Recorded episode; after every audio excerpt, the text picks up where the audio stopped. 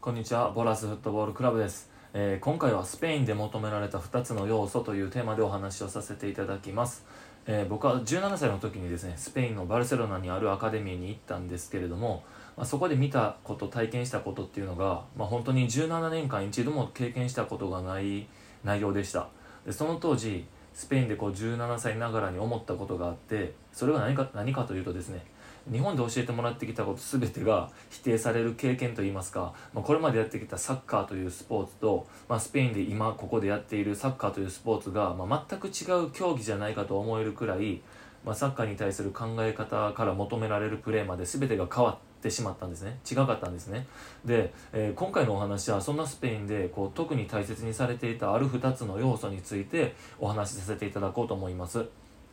えースペインがね、えーボールポゼッションを大切にする国であることは、まあ、皆さんもご存知だと思うんですね。で個人よりも組織を大切にしますし、えーボールを保持し続けることを大切にする国です。でボールをねこうみんなでつないでつないで持ち続ける。そのためにどんな能力が選手たちに必要なのかを考えてトレーニングも構成されているんですね。でですがそのトレーニングの中でこうコーチや監督がずっと言ってる言葉があって、まあ、これがね日本とはちょっと違うなと思ったんですね。でそれが何かというと、まあ、リズムとスピードなんです。でスペイン語でねコーチや監督がまあずっと早く早くそしてリズムを作れリズムを作れって言っていました。でそれはねトレーニングのメニューが変わってからもずっと同じで、えーシュートもパスもドリブルもトレーニングのメニューが変わっても、えーリズムとスピードを大切にするんですね、えーでねこれね、えリズムってすごい難しいなと思うんです。難しくないですか？あのスペインあスペインはスピードはねまだわかるんです、えより速くすればいいと思うんでね。でもリズムって何がこれ正解なのかわからないですよね。でねこれ僕アカデミーの監督さんに聞いたんです。そしたらその監督さんはですね、えーリズムを意識することが大切で正解はないよって言ったんですね。でなんとなくこうスピードだけ意識してプレーしている人とリズムよくプレーすることを意識してプレーしている人とではプレーの切れ味が違うそうなんですね。で僕はね、まあ、論理的にこう解決解決していかないと、まあ、納得できないと、まあ、次次に進めない人ですから、まあ、その日からね僕ずっとリズムってなんで大切なんだろう正解は何だろうって考えてプレーするようになったんです。で監督やコーチがこうどんな時にリズムのことで褒めているのかも見て正解をこう分析するようにしたんですね。で初めはリズムってこう規則正しいリズムの連続性かなって、えー同じことをね何度も同じ時間でやり続けることかなって思ったんですが、まあ、監督が褒めているところを見るとねどうやらそうでもないなと。不規則なリズムの時も褒めていることがあって、まあ、違うなと思ったんですね。でやっていくうちになんとなくぼんやりと分かってきたのがあのペースとなるリズムがあってつまり規則的なリズムがあってですね。でそこからリズムチェンジするのが、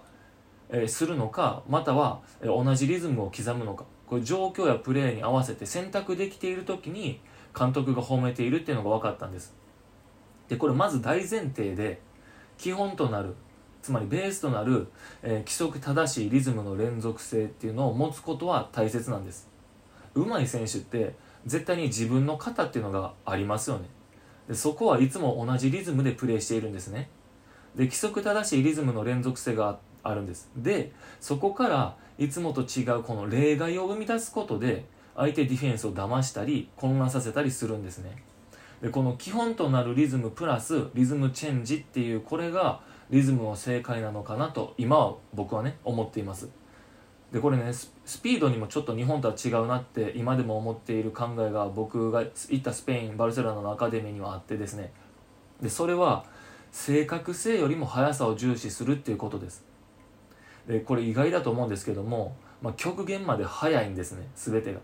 でパスが本当にこうシュートみたいに速かったりもしますしあのそんな速さでプレーしていたら絶対ミスるよねっていう速さでプレーしようとするんですトレーニングでは。でもちろんこう例えば、えー、とパスで言うと、えー蹴り方はインサイドキックだし足は大振りじゃないんですが、まあ、17歳当時の僕にとっては速さだけ見たらですねシュートみたいに速かった印象だったんですね。あとこれは、えーこれね正解、えー正確性っていうのは、まあ、ボールを失わないという絶対的なルールがスペインにはあるんですが、まあ、例えばスペインだとパスの受け手っていうのは体のこの縦軸主軸のところにパスが来たらまあ、浮いていようが跳ねていようがどんなパスであろうが受け取らないと受け手のミスってカウントされてしまうんです。でパスが横にずれた場合も多少ねある程度は受け手がこう修正して受けないと、まあ、次ボールは来ないんですね。受け手のミスになっちゃうってことです。でこの考え方が基本にあるので受け手の受けられる範囲とプレーの範囲がスペインは広がってるんですね。他の国とおそらく比べて。で日本だと受け手が受けやすいように足元にグランダーのパスを出そうねっていう感じなんですがまあそれだと相手ディフェンスが上手くなればなるほどそして組織的にこう守備陣形が完成すればするほどパスがやっぱり通らなくなるんですね。だからスピードが重要視されてるんです。受け手のことを考えるよりも受け手がどんなボールでも受けられるようになってねっていう考え方になっているんですね。これってすごいですよね。これだからね見ていて「うま」って叫びたくなるほどすごいダイレクトパスや連携のプレーっていうのが飛び出すんです。で組織の中でもね、えー、リズムとスピードがやっぱり重要視されていて、えー、こうまるで11人が一つの生き物のように見えるのはやっぱり規則正しいリズムの連続性が個人でも組織でもあってその中で予想を超える速さで動くボールがあってですね。でそこから時にこう牙を見せるリズムチェンジがあるんです。でこれがスペインのフットボール哲学なんだと思います。